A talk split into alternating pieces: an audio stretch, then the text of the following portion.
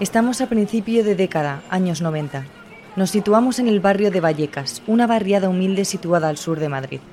Entre los centenares de edificios en los que se agolpan familias enteras en pequeñas casas, uno de ellos sobresale, el número 8 de la calle Luis Marín. Tiene una historia macabra. Estefanía Gutiérrez Lázaro murió siendo tan solo una adolescente después de haber jugado a la Ouija, pero este solo fue el principio de los problemas de la familia. Tras su muerte, su casa sufrió tantos fenómenos extraños e inexplicables que la policía tuvo que certificar en un informe que lo que allí sucedía era misterioso y paranormal. A partir de ese momento el caso pasó a llamarse Expediente Vallecas y Estefanía Gutiérrez Lázaro nunca más volvería a ser conocida por su nombre, sino por el de Verónica, el nombre de su leyenda. Pero, ¿qué hay de cierto en toda esta leyenda? Terrores nocturnos con Emma Entrena y Silvia Ortiz.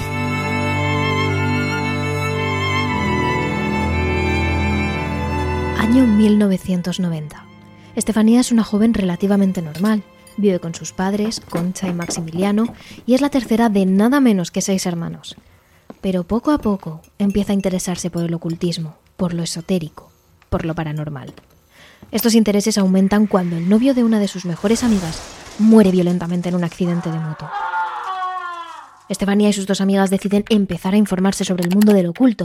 Quieren contactar con el joven fallecido a cualquier precio. Y un día deciden hacer la Ouija. La sesión sale bien y por lo visto consiguen contactar con el amante fallecido. A partir de ese momento las chicas le cogen el gusto a esa práctica. No pueden dejarlo todo como está. Hacen una sesión tras otra, casi compulsivamente, obsesionadas con el contacto con el mundo paranormal. Una vez incluso se atrevieron a hacer la Ouija en el instituto. Como cada vez, todo iba bien. Estaban sentadas en el suelo de uno de los baños de chicas del recinto con las piernas cruzadas, mirando fijamente al tablero en el que sus dedos se encontraban sobre un vaso, justo en el medio. Estaban espídicas, habían conseguido contactar. El vaso se movía de un lado a otro de la tabla cuando súbitamente la puerta se abrió. Una de sus profesoras entró en el baño y, movida por el miedo, rompió el tablero contra el suelo. Las chicas se llevaron las manos a la boca. No les había dado tiempo a cerrar sesión, a despedirse. Y sabían lo que pasaba cuando no cerrabas una sesión de Ouija, que el espíritu con el que habías contactado te seguía para siempre. La tabla se rompió contra el suelo en mil pedazos e inmediatamente un humo negro brotó de los restos y se introdujo en la nariz de Estefanía o al menos así lo contó su madre. Rompió la tabla la maestra, salió un humo del vaso y el, humo fue derecho a mi hija. Me echaba espuma por la boca, por la nariz, lo que sea, la ha poseído a mi hija. Mi hija ha sido poseída. La chica regresó a casa, recuperada, pero con el comportamiento elusivo que la caracterizaba desde que había empezado a acercarse al mundo del ocultismo. Sin embargo, esa misma noche, Empezaron los ataques. Estefanía convulsionaba, se retorcía en su cama. Concha dijo en los medios de comunicación que su hija hacía cosas muy extrañas. Ladraba como un perro, echaba espuma por la boca e incluso se lanzaba a sus hermanos. Y decía que había visto un pasillo muy largo, muy largo, con una nube y al fondo del pasillo había visto unas cuantas personas rodeadas eh, cogidas de la mano que la llamaban. Durante los siguientes meses, los ataques se agravaron. Sucedían en casi cualquier parte y cada vez iban a más. Estefanía adoptaba posturas casi animalescas y hablaba con una voz grave, avejentada, aquejadumbrada, impropia de una chica joven como ella. Una voz que recordaba mucho a la de otro miembro de la familia que había muerto en esa misma casa. Estefanía aseguraba incluso que veía gente famélica y extraña alrededor de su cama, formando un círculo, mientras la llamaban por su nombre. El estado de la joven se agravó. Durante tres meses visitó varios hospitales donde la realizaron todo tipo de pruebas, pero no encontraron ninguna anomalía física, ninguna enfermedad que pudiera explicar su comportamiento. El sufrimiento de Estefanía y el de su familia, que la acompañaba en estos extraños ataques, a los que su madre incluso llamaba posesión, continuó durante varios meses, hasta el 14 de agosto de 1991. Estefanía murió inexplicablemente. Fue trasladada al Hospital Gregorio Marañón con un coma profundo. Los doctores no pudieron hacer nada y tras la autopsia los médicos calificaron aquella muerte de súbita y sospechosa en el certificado de defunción. Esa noche la joven llegó después de haber salido con un amigo y estaba extrañamente tranquila, apacible. Esa noche, la propia Estefanía avisó a toda su familia. Les dijo que su muerte estaba cerca y que no se preocuparan, que estaba tranquila y preparada. Eso dijo su hermano años después. Eh, ella sabía que algo la estaba llamando.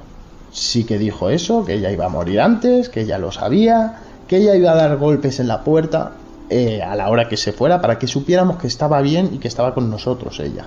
Esa misma noche, a las once y media de la noche, le empieza uno de estos ataques, del cual ya no sale. Efectivamente, Estefanía murió 24 horas después, pero no fue la única muerte de esa casa. Tan solo unos meses antes, el abuelo de Estefanía, el padre de su madre, murió en esa misma casa. Era un hombre colérico, furioso, rencoroso, que mantenía una relación pésima con su hija. Era tan mala que desde el lecho de muerte el hombre repitió varias veces a voz en grito, con su tono más gutural, que le haría mucho daño a su hija cuando cruzara la otra vida. Y esa maldición, esa amenaza, parecía perseguir ahora a la familia Gutiérrez Lázaro. Pese a que la muerte de una de sus hijas parecía lo peor que podría pasarle a esta familia, en realidad su pesadilla no había hecho más que empezar. Solo habían pasado unas semanas desde el extraño fallecimiento de Estefanía, cuando empezaron a oír la voz. Surgía del cuarto de baño, una pequeña salida al final del pasillo, justo al lado de la habitación de Estefanía. Era un quejido angustioso. La voz llamaba a su madre increpantemente. Para los padres no había ninguna duda. Era la voz de Estefanía recorriendo cada estancia de su humilde hogar. La voz, femenina y angustiosa, se hizo constante y a veces esa voz era acompañada por una mano gélida e invisible que parecía posarse sobre los hombros de los miembros de la familia. Pero lo peor aún estaba por llegar. 24 de octubre de 1991. Las hermanas pequeñas de Estefanía dormían en las literas de su habitación cuando un silbido las despertó. Era algo que ya habían oído varias veces, pero esta vez el silbido estaba cerca, justo tras la puerta del dormitorio, y se oía tan fuerte que consiguió despertarlas. Las niñas ni siquiera pudieron mirarse, invadidas por el terror, desde sus camas, iluminadas por la luz de las farolas, pudieron ver perfectamente la figura muy alargada de lo que parecía un hombre. Se arrastraba por el suelo, con la cabeza completamente en sombras, sin boca ni ojos. Las niñas se morían de miedo, no podían moverse, no podían reaccionar. Así que simplemente gritaron. Y en cuanto empezaron a gritar, las muñecas antes amontonadas pacíficamente empezaron a volar de un lado a otro de la habitación, una tras otra, y empezaron a sonar todo tipo de golpes y de ruidos. Sus padres, alertados por el escándalo, abrieron la puerta y encontraron a las niñas abrazadas y encogidas y la habitación llena de muñecas. Los padres despertaron a todos los niños y literalmente se atrincheraron en el salón. Pusieron todos los colchones en la sala de estar y colocaron una mesa en la puerta para intentar conseguir una pequeña sensación de seguridad. Pasaron semanas durmiendo allí, intentando protegerse, evitar que los fenómenos se repitieran.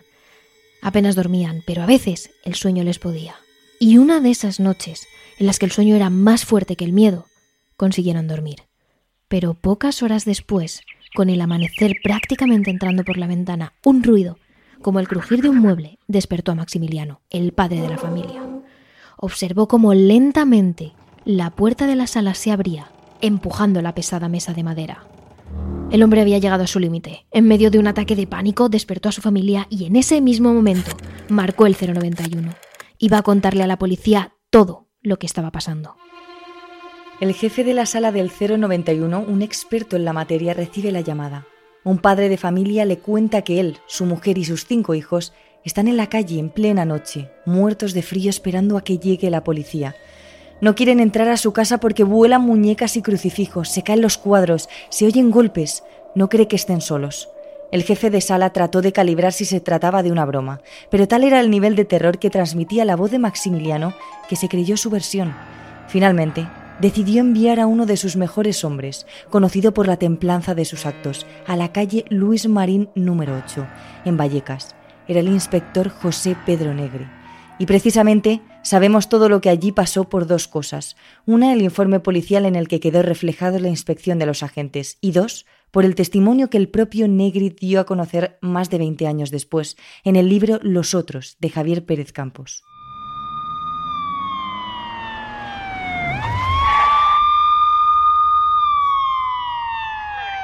Negri llegó a Vallecas acompañado por cuatro agentes de policía.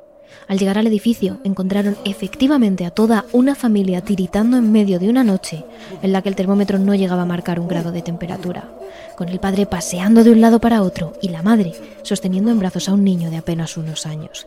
En ese momento, Negri se dijo a sí mismo que algo gordo había tenido que pasar. Lo primero que los agentes intentaron fue calmar a la familia, intentar tranquilizarlos y que volvieran a su humilde vivienda para que recuperaran el calor, pero la familia se negó. Apresuradamente y llenos de miedo, con la voz quebrada por el horror, la familia les contó a los agentes todo lo que habían vivido en esa casa. Negri creyó reconocer en ese testimonio y en esa voz el verdadero miedo, y creyó la versión de la familia. Finalmente, los agentes ofrecieron subir al domicilio, todos juntos. Lo que los policías encontraron fue un salón completamente invadido por colchones. Allí mismo fue donde Maximiliano y Concha comenzaron a sacar partes médicos y a explicar a los agentes lo que le había pasado a su hija, que había jugado a la Ouija, que había empezado a tener ataques y que poco después había muerto en circunstancias sospechosas. Desde el primer momento la policía comenzó a tomar nota de todo lo que ocurría cada segundo y por primera vez en la historia de España, el informe de los agentes de seguridad determinó que lo que allí sucedía era algo paranormal. En los documentos se reflejaba la siguiente información. Estando sentados, en la compañía de toda la familia, los agentes pudieron oír y observar cómo la puerta de un armario, perfectamente cerrada, cosa que comprobaron después, se abrió de forma súbita y totalmente antinatural, lo que desencadenó una serie de sospechas serias en el inspector jefe y los tres policías allí presentes. Y así lo afirmaba el inspector de policía José Pedro Negri para Televisión Española. Y en un momento dado, pues de un armario que hay enfrente del salón, pues se abre la puerta del armario súbitamente, pero vamos, paso, ¿eh?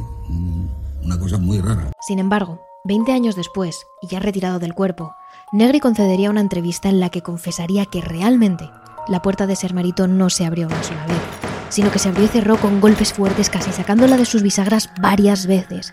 Los policías rápidamente hicieron una inspección, buscaron cables, imanes, tornillos sueltos, cualquier cosa que pudiera explicar por razones lógicas que esa puerta se moviera.